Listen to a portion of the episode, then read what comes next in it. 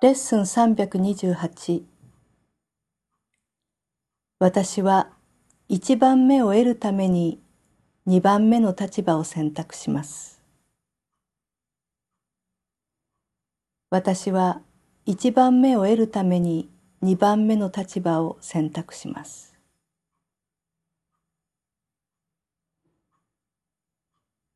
二番目のように思えるものが一番目です。神の声に耳を傾けるまでは、私たちが知覚するものはすべて逆さまになっているからです。私たちには分離していようと懸命に努力することによってのみ自立性が得られ、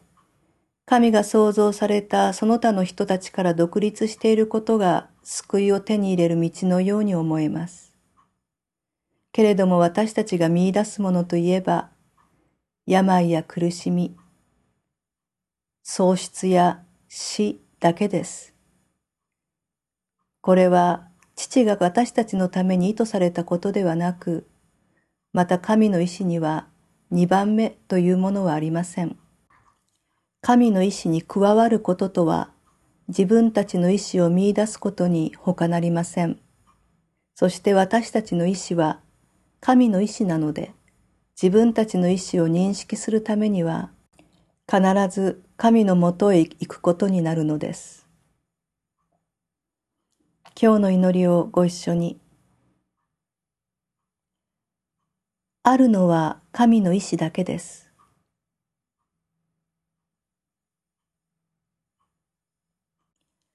私が想像することは何一つ、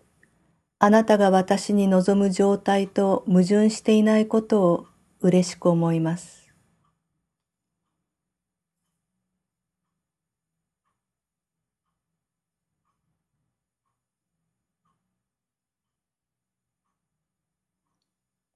私が全く安全で永遠に心安らかであることはあなたの意志です。